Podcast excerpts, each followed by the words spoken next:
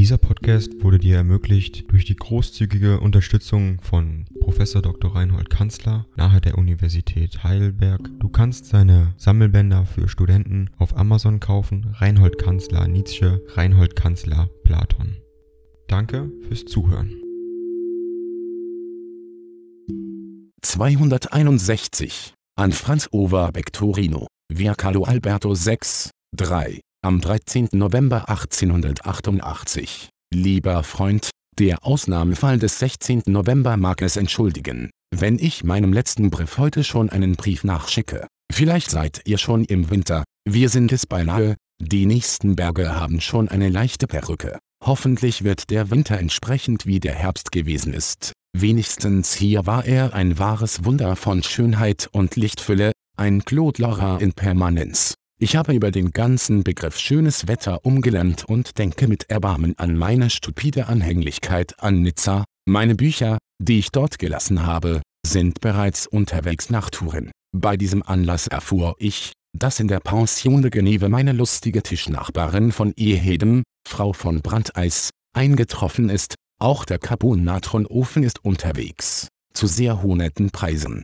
wie ich es dem Dresdner Nieske zu Ehren sagen muss. Ein paar superbe englische Winterhandschuhe habe ich mir heute gekauft. Beim besten Willen, alter Freund Overbeck, gelingt es mir nicht, dir etwas Schlimmes von mir zu erzählen. Es geht fort und fort in einem Tempo fortissimo der Arbeit und der guten Laune. Auch behandelt man mich hier comme faut, als irgendetwas extrem Distinguiertes. Es gibt eine Art, mir die Türe aufzumachen, die ich noch nirgendswo erlebt habe. Zugegeben, dass ich nur sehr gute Orte besuche, auch mich eines klassischen Schneiders erfreue. Wir hatten dieser Tage den düstern Pomp eines großen Begräbnisses, an dem ganz Italien beteiligt war, der Conte Robiland, der verehrteste Typus des Piemonteser Adels, übrigens leiblicher Sohn des Königs Carlo Alberto, wie man hier weiß. An ihm hat Italien einen Premier verloren, der nicht zu ersetzen ist, etwas Heiteres dicht nebenbei, die Schönheiten der Turiner Aristokratie sind ganz übermütig geworden, als die Bilder der erstgekrönten Schönheiten in Spa hier anlangten. Sie haben sofort für den Januar auch einen Concorso di Bellezza ins Auge gefasst. Ich glaube, Sie haben alles recht dazu. Ich sah, bei der Frühlingsausstellung, bereits einen solchen Konkurs in Porträts vor mir. Auch unsere neue Turinerin, die Prinzesse Letizia Bonaparte, neu vermählt mit dem Duke d'Aosta wird mit Vergnügen bei der Party sein. Ding dong. AI kostet Geld. Wenn du diese Briefe ohne Werbung und ohne Unterbrechung hören willst, dann kauf sie dir doch unterm Link in der Beschreibung. Das Ganze ist moralinfrei und verpackt in mehreren Audiobook-Formaten nur für deinen Genuss. Danke für dein Verständnis und viel Spaß mit den Briefen.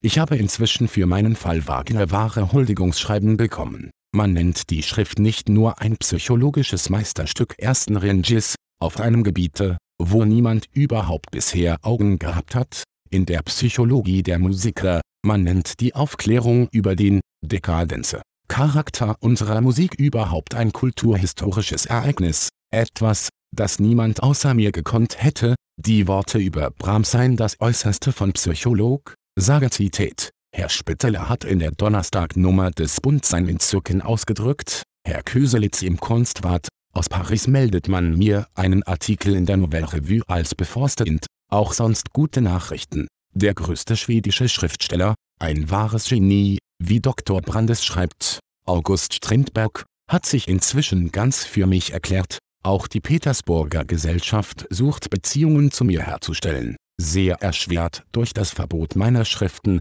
Fürst Uros O., Fürstin Anna Dimitrivna Tineschew, endlich die Kamante Witwe Bizets, der Druck der Götzendämmerung, oder, wie man mit dem Hammer philosophiert ist beendet, das Manuskript des Ixe Homo, wie man wird, was man ist ist bereits in der Druckerei, letzteres, von absoluter Wichtigkeit, gibt einiges psychologische und selbstbiografische über mich und meine Literatur, man wird mich mit einem Male zu sehen bekommen. Der Ton der Schrift, heiter und verhängnisvoll, wie alles, was ich schreibe, Ende nächsten Jahres erscheint dann das erste Buch der Umwertung. Es liegt fertig da, mit dem allerherzlichsten Glückwunsch für dein Wohl an Leib und Seele, dein Nietzsche.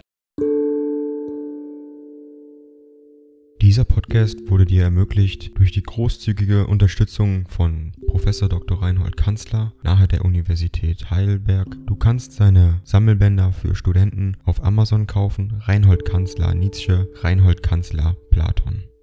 Danke fürs Zuhören.